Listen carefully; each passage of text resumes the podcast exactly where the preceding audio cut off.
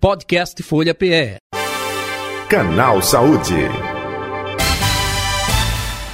Canal Saúde desta quarta-feira, dia 14 de dezembro de 2022. O nosso assunto, tema, pauta, tratamento neurocirúrgico da dor crônica, que não responde a métodos convencionais, hein?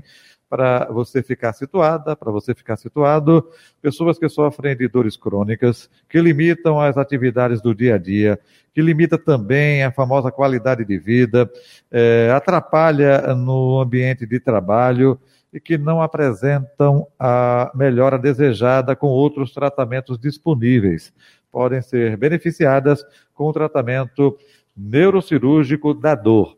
Quem vai falar sobre eh, esse método é o doutor João Gabriel Ribeiro Gomes, ele é neurocirurgião, nosso convidado de hoje. Doutor João Gabriel Ribeiro Gomes, muito boa tarde, prazer tê-lo aqui mais uma vez com a gente, seja bem-vindo, tudo bom? Boa tarde, Jota. Boa tarde a todos os nossos ouvintes. Prazer tê-lo aqui, doutor João. Vamos falar um pouco justamente sobre dor crônica e, claro, esse tratamento neurocirúrgico, né? Dor crônica é aquela que persiste por um longo tempo, tem alguma peculiaridade, é, independe da parte do corpo. É isso, doutor João? Isso. A dor crônica em toda e qualquer parte do corpo, desde a cabeça, a coluna, que são as principais dores. E a gente define como uma dor que persiste mais do que três meses. Uhum. Então, toda dor que persiste mais do que três meses, a gente já considera crônica. Não quer dizer que vai persistir o resto da vida. Entendi. Mas a gente sabe que 20% de todos os pacientes com dores agudas podem evoluir para uma dor crônica. E os 20% dos pacientes com dor crônica vão precisar de algum procedimento mais invasivo para tratar a dor, porque não vai conseguir apenas com medicações. Uhum. É muito forte essa dor, é, é, porque é, pode ser uma dor de cabeça. Enxaqueca, por exemplo, persistente, é, é, pode ser uma dor crônica, não pode? Ou depende também da intensidade dessa dor? É muito variável, Jota. Então, tem pacientes que têm dores de cabeça muito fortes. Quanto mais forte é a dor, mais agressivo a gente é naquele tratamento. Obviamente, um paciente que tem uma dor leve, super tolerável, que praticamente não precisa tomar remédios, é um paciente que a gente pode ser um pouco mais complacente com aquela dor. Por outro lado, aqueles pacientes que dor, têm dor muito forte, a gente tem que ser agressivo, a gente coloca mais remédios e a gente é mais precoce, digamos assim, na, no, na indicação do tratamento cirúrgico. Então, tudo depende muito do local e do diagnóstico. Por exemplo, você falou uma doença que é enxaqueca.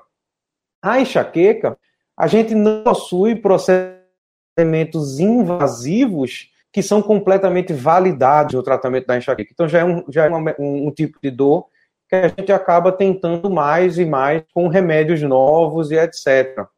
Já a dor de coluna, por exemplo, também é uma dor é, que pode ser bastante forte e crônica, a gente tem uma série de procedimentos invasivos para tratar a dor de coluna. Entendo. É, Dr. João Gabriel Ribeiro Gomes, neurocirurgião, é o nosso convidado de hoje do Canal Saúde, né?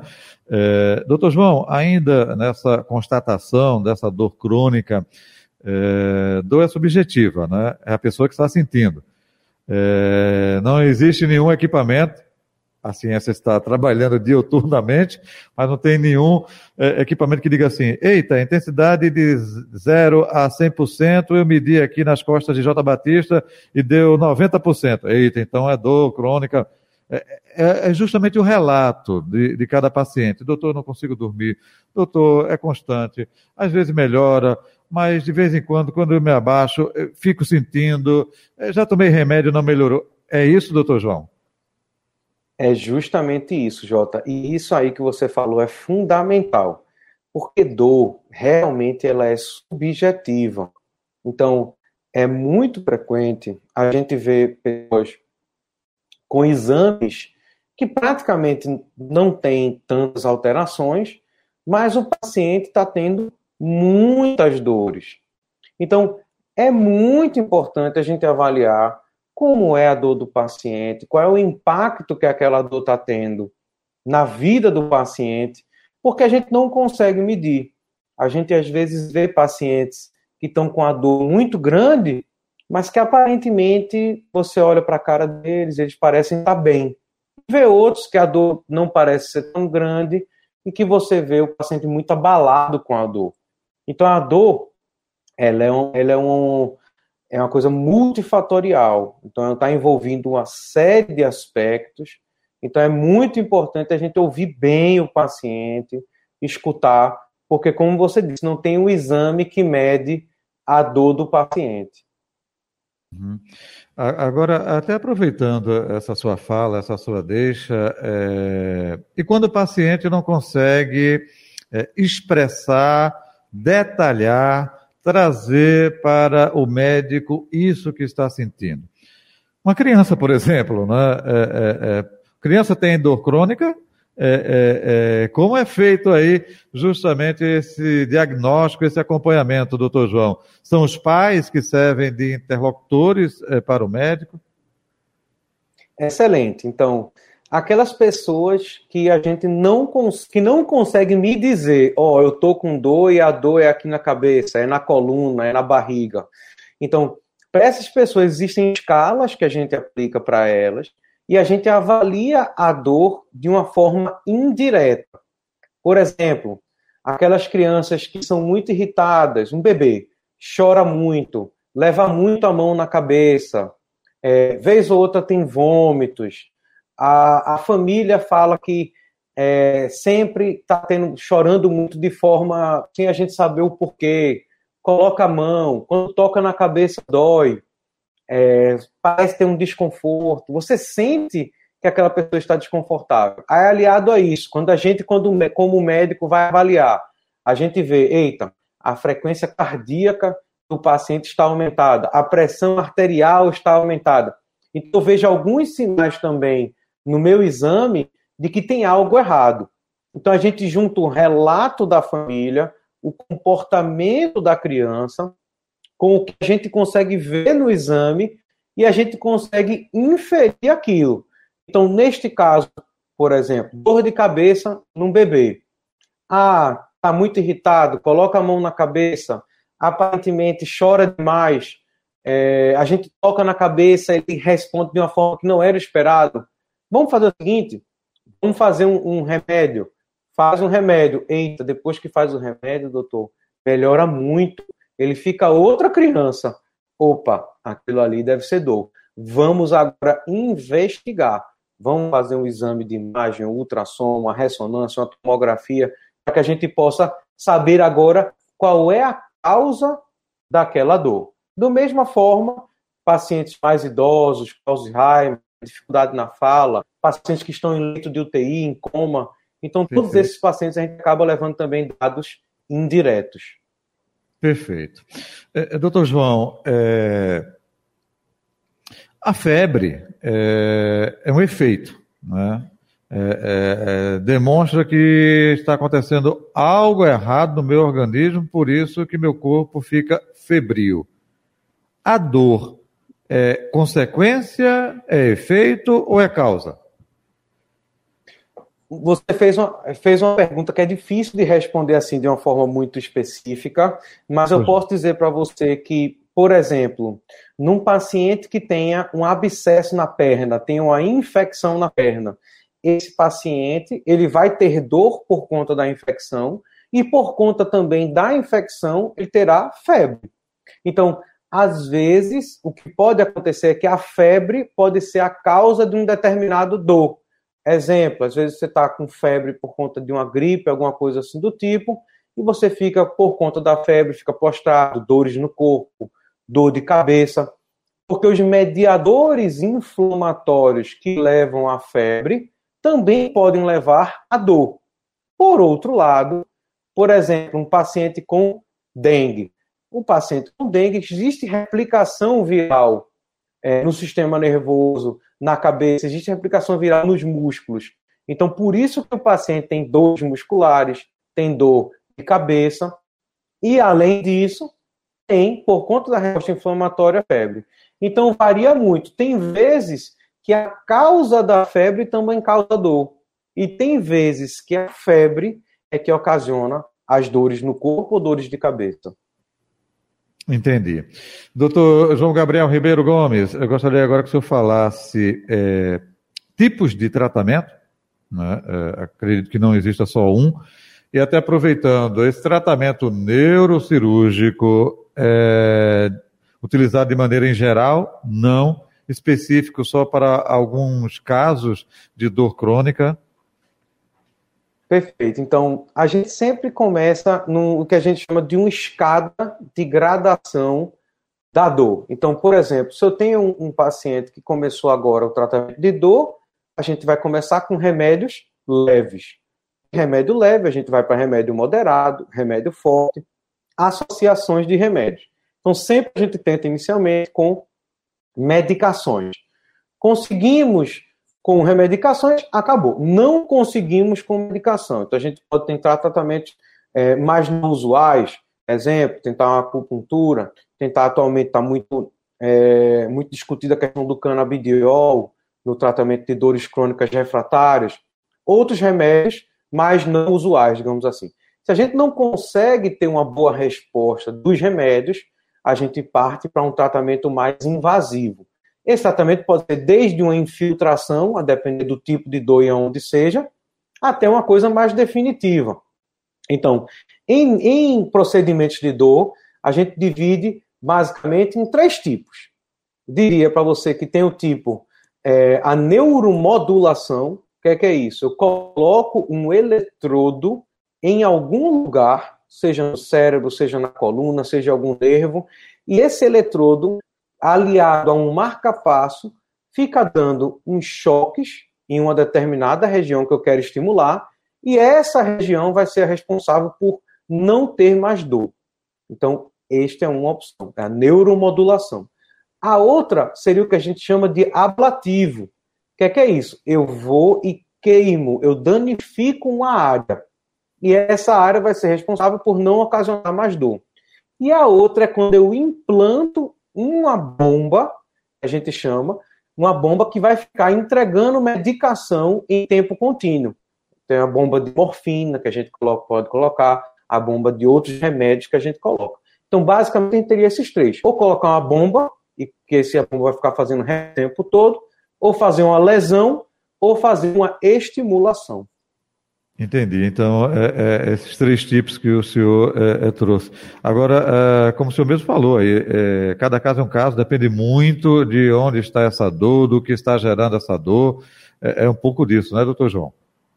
Com certeza. Então, por exemplo, falando de dor de coluna, que é bem frequente no, no nosso dia a dia. Então, a dor na coluna tratou com remédio, não funcionou, fez algum, tem alguma hernia de disco, alguma coisa, precisou operar, operou. Eita, mesmo depois que operou, o paciente ainda está tendo dores.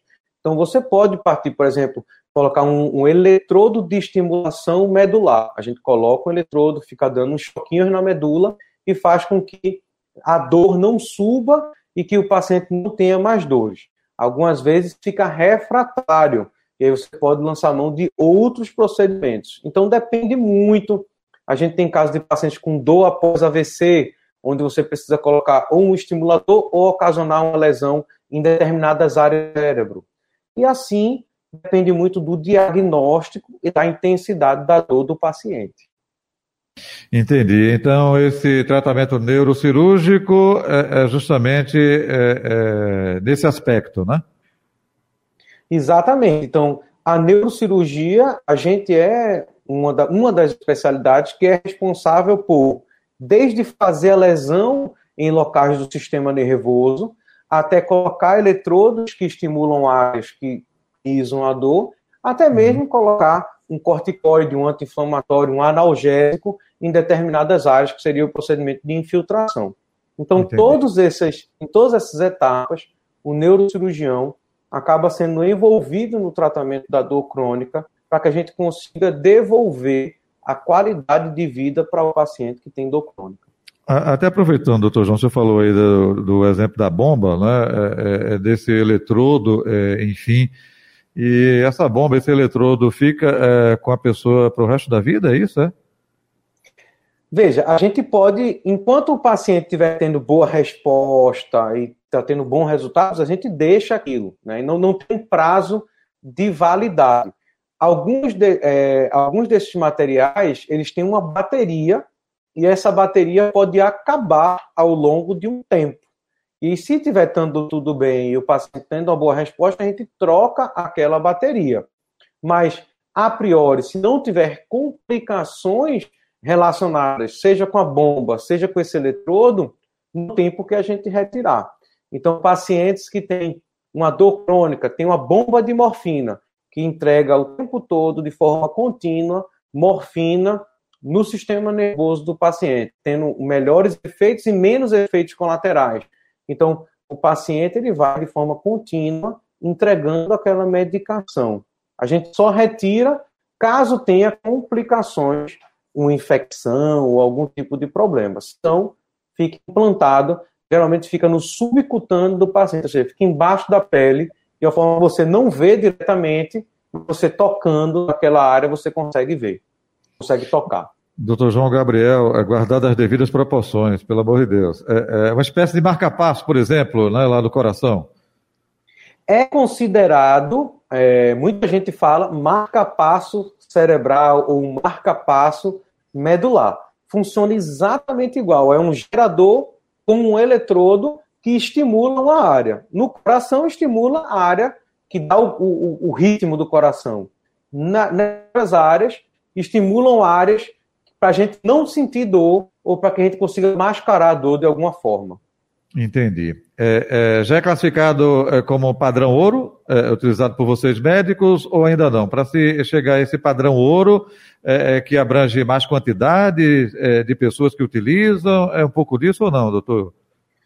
Pra, como existem muitas indicações, Jota, então para algumas coisas é considerado sim um padrão ouro. Então, hum. por exemplo, para a síndrome da dor de coluna após a falha de uma cirurgia, o estimulador medular já é uma coisa que é utilizado no mundo inteiro. Tem o SUS, inclusive, o tratamento. Os planos de saúde cobrem esse, esse custo. Então, assim, já é uma coisa que já, tem, já foi muito bem estudada, já é muito é, bem difundida, né? Mas cada caso é um caso. Por isso que é sempre importante a gente avaliar o tipo de dor e o tipo de tratamento que vai ser feito para aquela dor. Certo. Para é o caso da coluna, como o senhor bem disse, o SUS já cobre. Em outros aspectos, não. Exatamente. Então, no caso da coluna, é, o que a gente pode ter fez esse fez uma cirurgia de coluna, ainda está tendo dores, a gente pode colocar, por exemplo, o eletrodo de estimulação medular. Melhorou, está ótimo, caso encerrado não melhorou, ainda está dores, a gente vê que é dor, e pode proceder com outros procedimentos. Então, tirar, tirar o eletrodo, colocar uma bomba de morfina, ver a resposta. É, não, teve uma boa resposta, ótimo, troca por outra coisa, coloca outro remédio que não é morfina, o fentanil, por exemplo. Então, tem uma série de etapas que a gente vai tentando seguir. Perfeito. Doutor João Gabriel Ribeiro Gomes, eh, estamos chegando ao final do nosso canal Saúde. Mais algum detalhe que o senhor acha importante eh, trazer para o nosso ouvinte, para o nosso espectador que não foi abordado na entrevista? Fique à vontade e pode deixar seu contato nas redes sociais ou telefone, fique à vontade.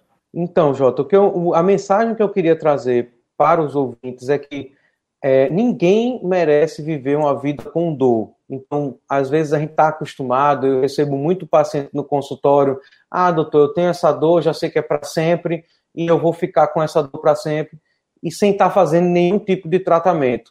Então, é importante, a gente avançou muito no tratamento da dor, é importante que procure um profissional para que seja acompanhado, seja medicado, veja se tem algum procedimento que seja que consiga se encaixar para você, para que você fique sem dor. E quando bem indicado, a gente tem excelentes resultados. Então, vou deixar o meu contato no Instagram, é, o Neurocentro Underline Recife, a gente está sempre postando coisas novas sobre dor e sobre o ambiente da neurocirurgia. Repita, por favor, Neurocentro. Neurocentro, underline, né, o tracinho embaixo, isso, Recife. Isso. Ok. Doutor João Gabriel Ribeiro Gomes, muito obrigado é, pela sua atenção de sempre aqui com o Canal Saúde da Rádio Folha. Um abraço para o senhor, saúde e paz. Se a gente não se falar até o Natal, Feliz Natal para o senhor, feliz 2023 com muita saúde, viu? Feliz Natal, feliz 2023 para você e para todo mundo, Jota. Um abraço. Idem. Eu conversei com o nosso convidado de hoje, doutor João Gabriel Ribeiro Gomes. Ele é neurocirurgião participando do nosso Canal Saúde desta quarta-feira. Canal Saúde vai ficando por aqui, hein? Podcast Folha PE. Canal Saúde.